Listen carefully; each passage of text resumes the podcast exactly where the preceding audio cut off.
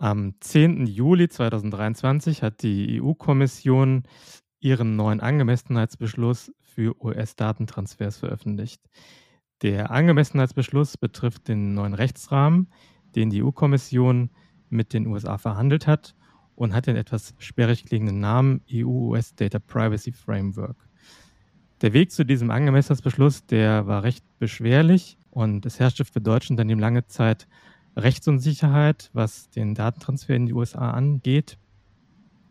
Und inwieweit nun mehr Rechtssicherheit eingetreten ist und was der Angemessenheitsbeschluss für dein Business konkret bedeutet, das erfährst du auf der anderen Seite des Intro.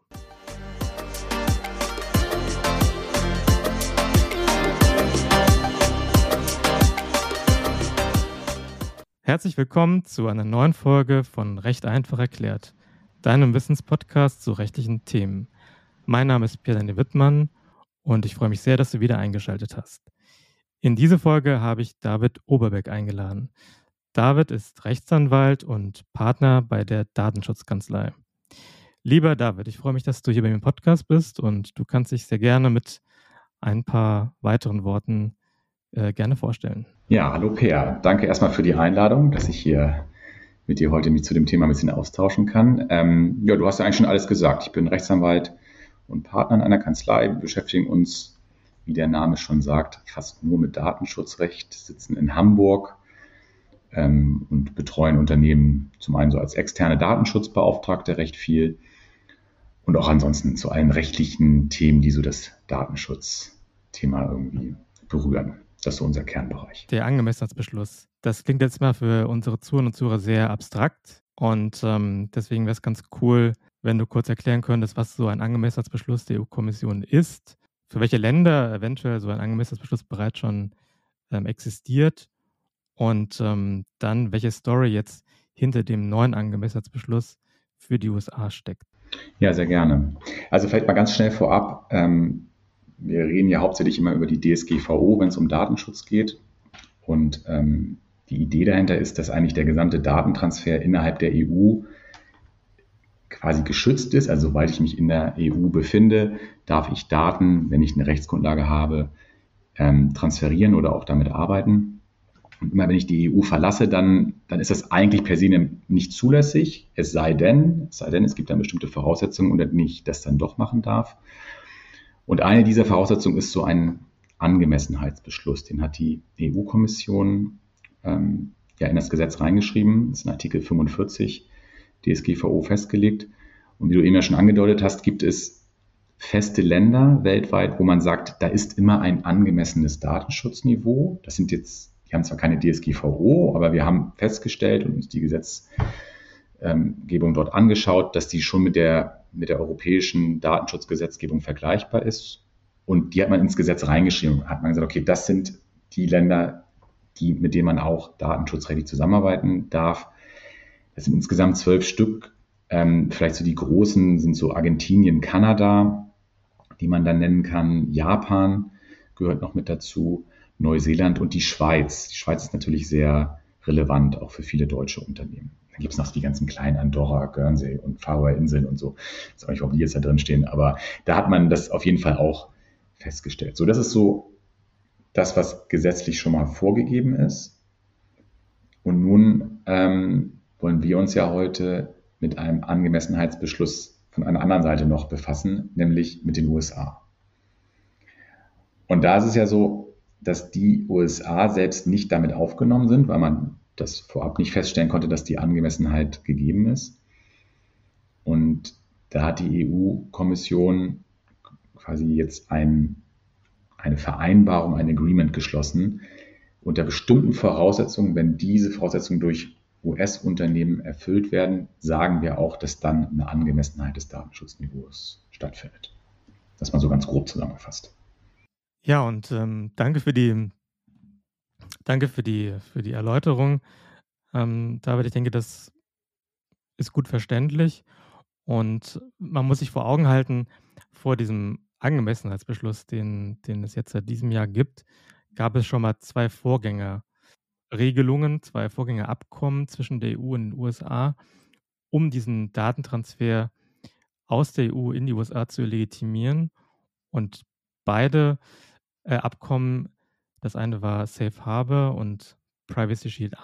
Die wurden vom, vom EuGH gekippt, für ungültig erklärt. Und das wurde insbesondere damit begründet, dass die US-Nachrichtendienste zu weitreichende äh, Zugriffsbefugnisse haben auf Daten von Bürgern aus der EU und dass dementsprechend das Datenschutzniveau in den USA nicht dem ähm, mit der EU vergleichbar ist. Und entsprechend gab es jetzt seit 2020, also seit dem, seitdem das letzte Abkommen gekippt wurde, Rechtsunsicherheit für die Unternehmen, weil man sich auf einen anderen Legitimationsmechanismus stützen musste, um die Daten zu transferieren. Und das war bislang insbesondere die EU-Standardvertragsklauseln. Und auf die können wir gerne jetzt noch ein bisschen näher zu sprechen kommen. Also mit welchen Problemen sich da auch die deutschen Unternehmen rumgeschlagen haben, wenn sie die EU-Standardvertragsklauseln mit US-Vertragspartnern ähm, vereinbart hatten, was dann trotzdem noch für Probleme aufgetreten sind. Vielleicht kannst du da mal kurz was dazu berichten. Ja, sehr gerne. Ähm, wie du das ja aus deiner Beratung wahrscheinlich auch kennst, haben die Unternehmen, die wir betreuen, relativ häufig, wenn nicht sogar fast ausschließlich mit irgendwelchen US-Diensten zu tun. Also, dass man jetzt sagen würde, dass die Daten nur in, in, der EU verbleiben und man doch bitte nur europäische Unternehmen nutzen sollte, ist ja sehr realitätsfremd. Also fast jedes Unternehmen hat entweder Microsoft oder Google oder meinetwegen auch Meta oder nutzt Salesforce oder andere große US-Dienste wie Mailchimp. Und da kam halt immer wieder diese Frage auf, dürfen die überhaupt nutzen oder nicht? Und wie du ja schon gesagt hattest, ähm, gab es schon vorherige Abkommen mit den USA, die ähm, dann durch den EuGH, also den Europäischen Gerichtshof, gekippt wurden. Und genau mit dieser Begründung, irgendwie äh, nehmen wir jetzt an, dass das Niveau dann doch nicht so richtig gut ist in den USA, weil wir Geheimdienste haben, durch Edward Snowden ja auch begründet, die einfach unverhältnismäßig oft auf europäische Daten zugreifen. Und das wollen wir nicht. Und deswegen funktioniert das nicht. Für alle, die sich das genauer anschauen möchten, dieser Max Schrems ist der Aktivist, der das gemacht hat, deswegen heißen die Urteile auch alle Schrems 1 und Schrems 2 und man geht jetzt von Schrems 3 bald aus. Und der hat gegen Facebook geklagt, gegen den Datentransfer zwischen den Facebook-Gesellschaften. So, und jetzt ähm, war natürlich dann die Rechtsunsicherheit da und natürlich fangen die Unternehmen jetzt nicht sofort an zu sagen, wir machen hier gar keinen Datentransfer mehr. Und was du ja schon meintest, eben, ähm, es gibt halt noch ein alternatives Instrument, die EU-Standardvertragsklauseln oder englisch SCC, Standard Contractual Clauses genannt, die dann verwendet wurden, die eigentlich ein sehr starres Vertragskonstrukt darstellen. Und man hat dann gesagt, wenn sich beide Parteien darauf verständigen, dann haben wir auch eine Angemessenheit, ist mal ganz grob gesagt. Ja, also dann dürfen wir auch weiterhin Daten transferieren. Und ähm, das war jetzt per se erstmal nicht so kompliziert, weil dann haben halt die großen US-Dienste das in ihre Verträge mit aufgenommen, in ihre AGB als Anhang. Und dann konnte man weitestgehend sagen, wenn das unverändert übernommen wurde, das passt schon irgendwie. Ähm, allerdings gab es da eine Neuerung auch im letzten Jahr. Es gab dann ein neues Set, sind dann so vorgegebene Sets von der EU-Kommission. Und dort stand dann drin, dass man noch spezielle Risikoprüfungen vornehmen musste. Ähm, das heißt, es reichte jetzt nicht nur aus, diesen Vertrag zu vereinbaren, sondern ich musste auch noch auf einer ja, Abwägungsrisikobasis feststellen, ob das denn trotzdem zulässig ist. Also was für Arten von Daten, welchen Umfang von Daten, ähm, gibt es auf Seiten der Dienstleister Anzeichen dafür, dass die besonders häufig Daten an US-Geheimdienste rausgeben? Haben die Transparenzübersichten geschaffen? Und, und, und. Also eine ganze Reihe von Anforderungen, die man da abprüfen musste. Ähm, und das hat unsere Mandantschaft schon sehr vor Herausforderungen gestellt. Also wir haben natürlich ein bisschen von profitiert, weil wir die dabei unterstützt haben. Aber ehrlicherweise richtig viel Spaß hat uns das auch nicht gemacht, weil das sehr mühselig ist. Das nennt sich Transfer Impact Assessment oder auch TIA. Und ähm, da wurde eine Menge Papier produziert, um dann irgendwie am Ende doch zu dem Ergebnis zu kommen, naja, irgendwie muss es ja doch weitergehen, weil wir können jetzt nicht Microsoft abschalten. Oder wir können jetzt nicht den Dienst äh, ganz einstellen. Wo wir immer so ein bisschen pingelig wurden, ist dann, wenn es wirklich mal um Gesundheitsdaten geht. Da kann man in gewisser Weise schon zu dem Ergebnis kommen, dass das Risiko höherrangig ist und es eigentlich deswegen nicht zulässig ist. Aber sag ich mal, bei normalen Daten ging es schon. Ja, also das ist so quasi der zweite Mechanismus, den man alternativ genutzt hat zu diesen Abkommen. Und ähm, jetzt durch das neue Abkommen kann man sagen, gut, wir werden wieder auf dieses, auf dieses Abkommen zurückfallen und brauchen jetzt nicht diese Standardvertragsklausel. Können wir gleich nochmal drüber zu sprechen, ob man nicht vielleicht alternativ das trotzdem noch machen sollte. Genau, die spannende Frage jetzt ist natürlich, was, was ändert sich durch den, durch den neuen Angemessenheitsbeschluss?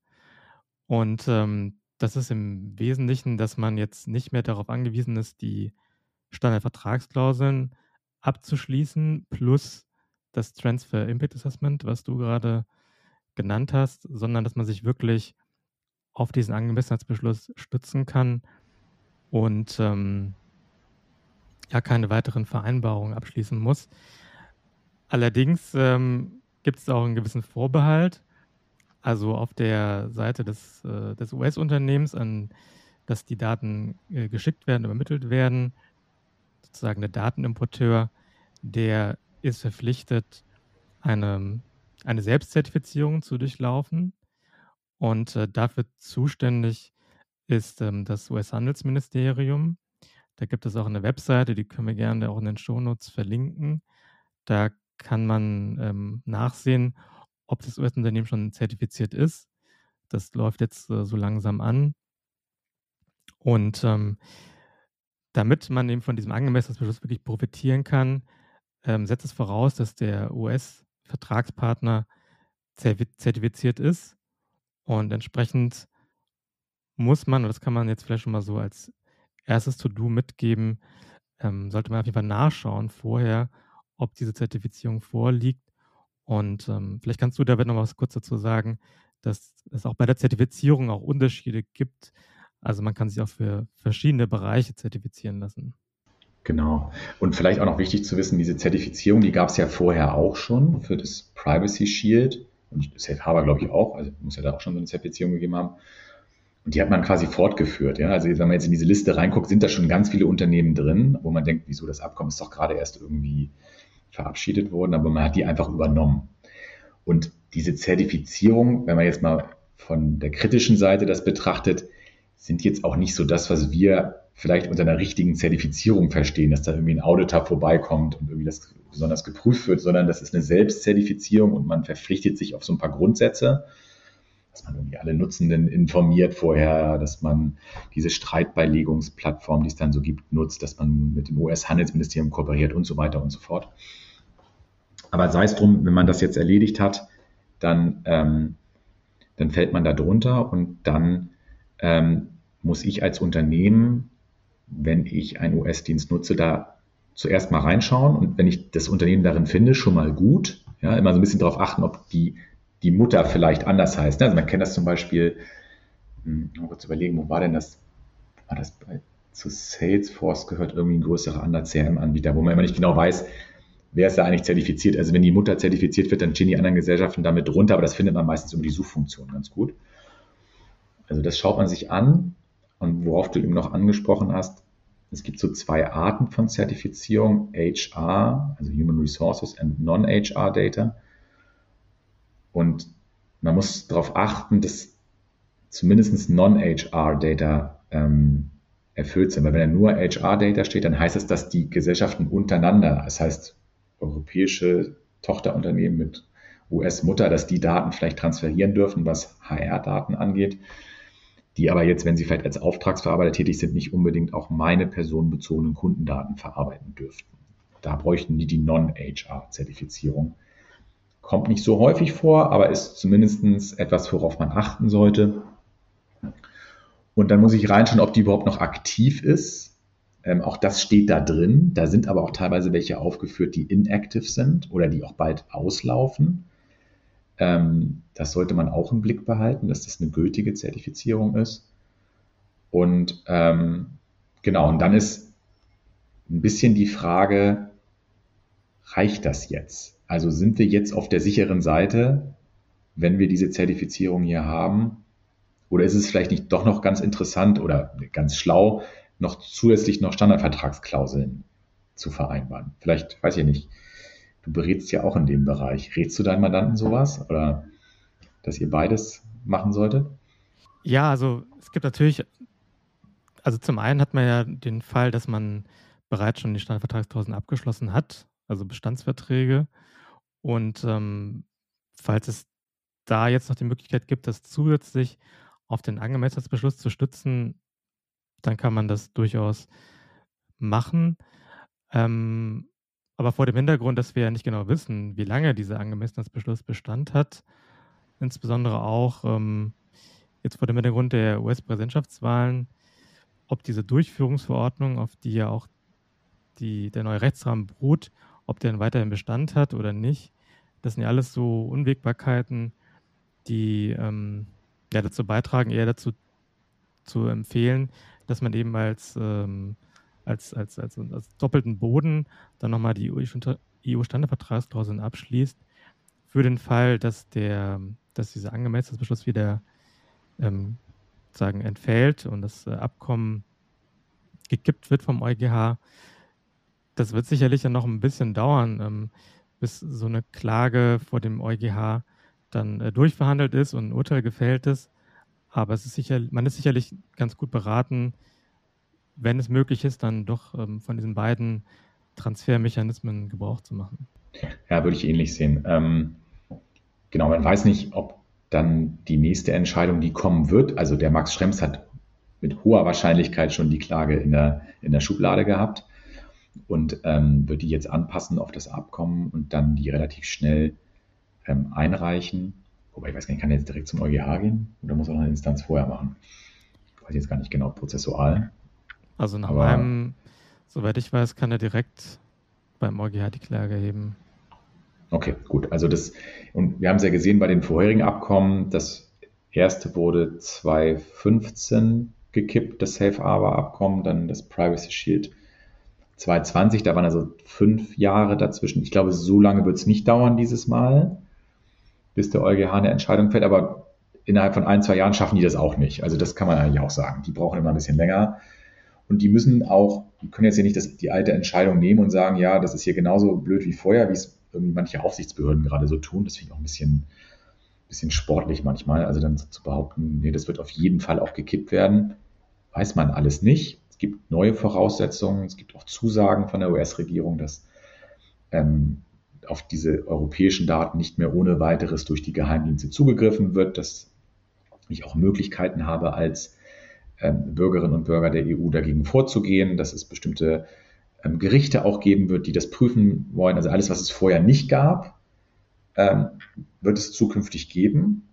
Und die spannende Frage ist, reicht das dann aus? Ja, also sagt der EuGH, ja, das ist schön, aber irgendwie kriegen wir es doch nicht durchgesetzt und wir glauben euch nicht. Aber so per se zu sagen, das wird auf jeden Fall wieder gekippt werden, wie ich es manchmal von Aufsichtsbehörden jetzt schon höre und lese, ähm, also das würde ich jetzt nicht unbedingt behaupten. Man muss natürlich auch dazu sagen, dass, dass ähm, dieses neue, dieser neue Angemessenheitsbeschluss auch vorsieht, dass man, dass man in regelmäßigen Abständen, sagen von Seiten der EU, aber auch von den USA anschaut, ähm, wie läuft denn die bisherige Zusammenarbeit Ne, das soll ja in so einem einen Jahresrhythmus passieren und und da wird man sicherlich dann auch noch mal sich anschauen, was was funktioniert, was funktioniert nicht so gut und dann auch eventuell noch mal nachbessert.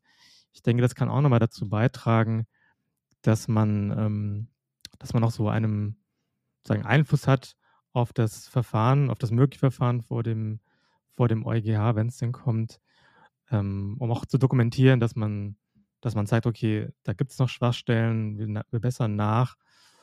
Ich denke, das könnte auch ein Mechanismus sein, dann nochmal dafür zu sorgen, dass, dass dieser Angemessenheitsbeschluss jetzt auch wirklich Bestand hat und das nicht nur über zwei, drei Jahre, sondern wirklich lang, längerfristig.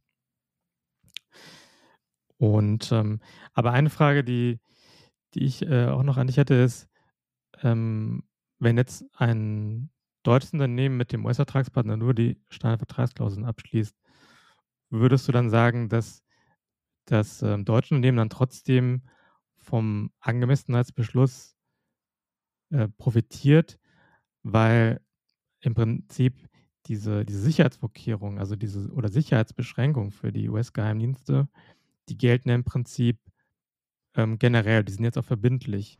Ja, genau, ja. Genau, ist ein guter Punkt. Ne? Also ich kann ja sagen, ich, ich, also es wird auch weiterhin Unternehmen geben, die jetzt nicht zertifiziert sind, mit denen ich dann dieses, diese Standardvertragsklauseln schließe. Und was wir eben schon gesagt haben, du musst ja diese, diese TIA machen, dieses Transfer Impact Assessment. Und so nach meiner ersten Einschätzung dazu würde ich schon sagen, dass durch diese neuen Regelungen die Gefahr, dass die Daten jetzt wirklich missbraucht werden oder darauf zugegriffen wird, deutlich geringer geworden ist. Und das kann ich an diese Risikoprüfung mit einfließen lassen und habe dann im Endeffekt auch eine höhere Rechtssicherheit in der Bewertung. Also das hilft auf jeden Fall auch weiter, wenn ich nur auf Standardvertragsklauseln schließe, weil sich generell der Rahmen, wie und wann mit solchen Informationen gearbeitet werden darf, geändert hat.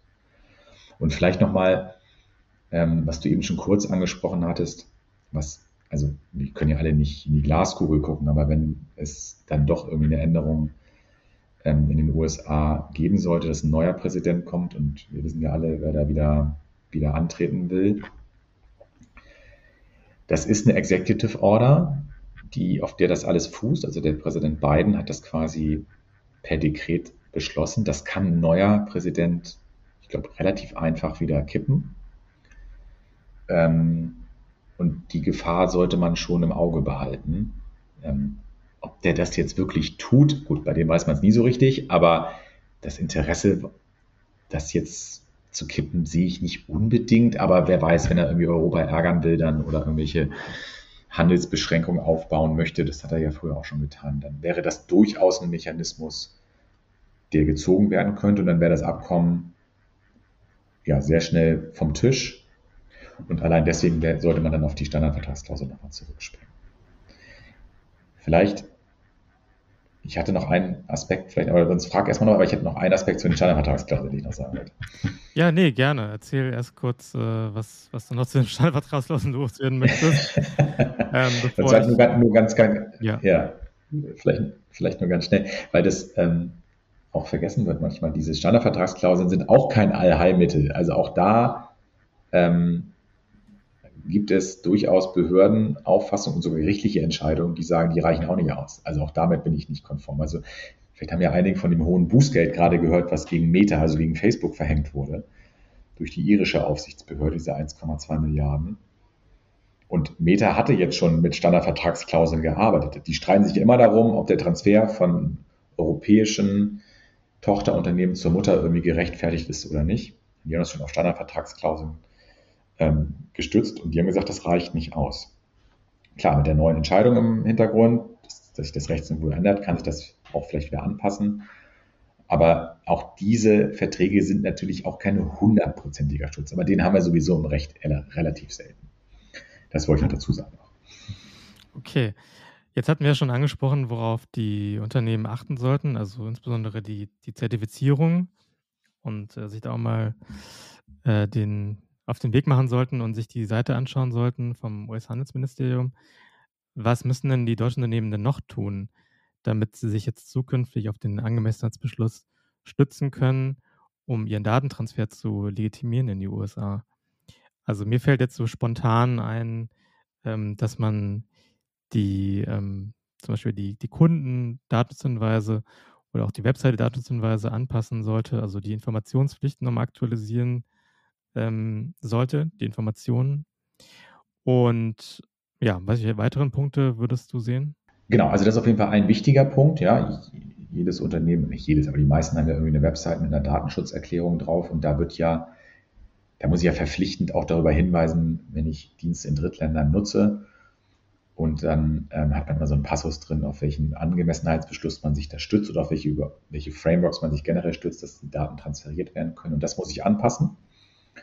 Ähm, das ist jetzt aber auch nicht so, ein, so eine Riesenaufgabe, aber daran erkennt man immer schon schnell, ob die Leute oder die Unternehmen ihre Hinweise aktuell halten oder nicht. Ich weiß, dass es irgendwie, ich glaube, man hat mal so Bundestagsabgeordnete mal, mal geprüft, dann hat man festgestellt, dass auf bestimmten Seiten irgendwie noch Safe Harbor noch drin war. Also da wusste man, die Seite war schon seit 2015 nicht mehr aktualisiert worden. Also darauf sollte man achten. Generell Informationspflichten, die habe ich ja nicht nur auf der Website gegenüber den Nutzenden, sondern ich habe die auch gegenüber meinen Beschäftigten. Auch dort hat man ja so Datenschutzerklärungen, wenn man gut aufgestellt ist. Also sollte man auf jeden Fall haben. Und auch da muss ich darüber informieren, wenn ich US-Dienste nutze, insbesondere wenn das mit personenbezogenen Beschäftigtendaten zu tun hat. Also sprich, man nutzt Microsoft und hat da irgendwie E-Mail-Adressen im Regelfall und dann gehen ähm, ja bestimmte Informationen über mich als Beschäftigten darüber oder können rübergehen. Und auch da muss ich darauf achten, dass es angepasst wird. Also alle Informationspflichten, wo diese, diese Datentransfer von betroffen sind. Ähm, dann ist mir noch eingefallen, wenn ich als Unternehmen für andere Unternehmen Daten verarbeite, sprich ich bin ein Auftragsverarbeiter, wie das ja im Datenschutzrecht immer so heißt, dann bin ich ja verpflichtet, in meinen Verträgen meine Unterauftragnehmer anzugeben. Ja, also ich mache jetzt, was weiß ich, ich habe jetzt einen, ähm, einen E-Mail-Dienst oder Newsletter-Dienst oder was auch immer und dann nutze ich aber Amazon-Server oder Google-Server oder was auch immer. Und da muss ich auch Informationen machen, wie die Daten transferiert werden. Auch da müsste ich zum Beispiel das anpassen und sagen, jetzt ist es nicht mehr Standardvertragsklausel, sondern wir haben uns jetzt auch noch auf das ähm, Privacy Framework ähm, verständigt. Also da kann für mich auch noch Arbeit entstehen, wenn ich dann solche Themen mache. Und wer müsste die dann in dem Sinne umsetzen? Naja, das muss ich als Unternehmen machen, weil ich ja auch verpflichtet bin, darüber zu informieren, meine Auftraggeber, wenn sich was ändert. Und ähm, da sehe ich die Pflicht dann schon bei den Unternehmen, die als Auftragsverarbeiter tätig sind. Genau, aber im Prinzip muss dann der, also sozusagen der, der Verantwortliche, also derjenige, der beispielsweise diesen, diesen, diesen ähm, Newsletter-Dienst nutzt, der müsste im Prinzip dann in seinen Datenshinweisen äh, vorsehen, also wer sozusagen sein Auftragsverarbeiter ist und welche weiteren Unterauftragsverarbeiter der Auftragsverarbeiter einsetzt und, ähm, und wie da in dem, in der Beziehung Auftragsverarbeiter und Auftragsverarbeiter dann ähm, der Datentransfer legitimiert wird. Genau, man kann sich ein bisschen darüber streiten, ob ich tatsächlich über meine Unterauftragnehmer auch noch informieren muss in der Datenschutzerklärung. Halte ich etwas zu weitgehend, aber zumindest wenn ich selber das Unternehmen bin, was diese Dienstleistung anbietet, dann habe ich ja Informationspflichten über meine Subunternehmer und eigentlich jedes SaaS-Unternehmen oder jedes Softwareunternehmen hat Unterauftragnehmer, weil die Server niemals bei denen selber im Keller stehen. Und ähm, da muss ich gegebenenfalls meine Verträge anpassen. Weil da mache ich dann halt Angaben. Was sind es für Unternehmen? Auf welchen Mechanismen habe ich die Daten transferiert? Und auch da kann es durchaus ähm, sein, dass ich darüber informieren muss. Ist jetzt nicht so ein Riesenthema, aber ist zumindest etwas, was man sich auch mal anschauen müsste. Und auch nochmal ein wichtiger Punkt ist, ähm, der Angemessenheitsbeschluss, der darf auch nicht darüber hinwegtäuschen, dass ähm, wenn ich jetzt ein, ein Dienst äh, wie Microsoft oder gut, OpenAI ist vielleicht nicht das beste Beispiel, weil da gibt es das nur für API-Nutzer, aber dass man eine AVV, eine Auftragsverarbeitungsvereinbarung abschließen muss, ähm, mhm. die, um die kommt man nicht herum. Also man kann jetzt nicht sagen, wir haben jetzt einen nee, genau, Angemessenheitsbeschluss genau. und deswegen brauchen wir keinen, keine Auftragsverarbeitungsvereinbarung mehr mit dem US-Dienstleister. Also das ist dann weiterhin noch ein To-Do äh, worauf man achten sollte. Und ähm, genau, der Angemessenheitsbeschluss. Das ist ein guter Punkt, genau. Ja. ja. Genau. Weil das, das befreit mich ja nicht davon, auch die sonstigen Rechte einzuhalten, die ich in der EU ja auch hätte. Sprich, eine Auftragsverarbeitung muss ich immer mit Dienstleistern vereinbaren. Und tatsächlich gibt es auch US-Dienste, die das nicht so ganz verstanden haben. Und man könnte jetzt ja tatsächlich auf die Idee kommen zu sagen, wieso jetzt, die sind darunter zertifiziert, dann kann ich die jetzt einfach so nutzen. Das geht nicht. Also du musst tatsächlich dann diese anderen Verträge mit denen trotzdem vereinbaren. Das ist richtig. Ja, ich denke, wir haben jetzt äh, unseren Zuhörern und Zuhörern einen ganz guten Überblick verschafft. Es ist nicht immer ganz einfach, äh, wenn man jetzt nicht tagtäglich mit diesem Thema in Berührung ist, da wirklich den Durchblick zu haben. Also was na, diese ganzen Begrifflichkeiten. Wir haben jetzt ein paar Begrifflichkeiten noch erklärt, aber trotzdem ähm, kann ich mir vorstellen, dass viele von, von euch ähm, Fragen haben. Und wie immer in meinen Folgen biete ich auch immer an, dass die Fragen im Anschluss ähm, gestellt werden können. Jetzt in dem Fall an David und dann an mich. Also wenn ihr da Verständnisfragen habt oder konkrete Fragen, weil ihr einen US-Dienstleister beauftragen möchtet ähm, und wissen möchtet, auf was müsst, müsst ihr achten, dann könnt ihr euch gerne an einen von uns beiden wenden. Und ja, also von meiner Seite, ich bin, bin ganz zufrieden und danke dir, David, für deine, für deine, ähm, für deinen guten Input und für unseren Austausch. Ja, und das letzte Wort überlasse ich gerne dir.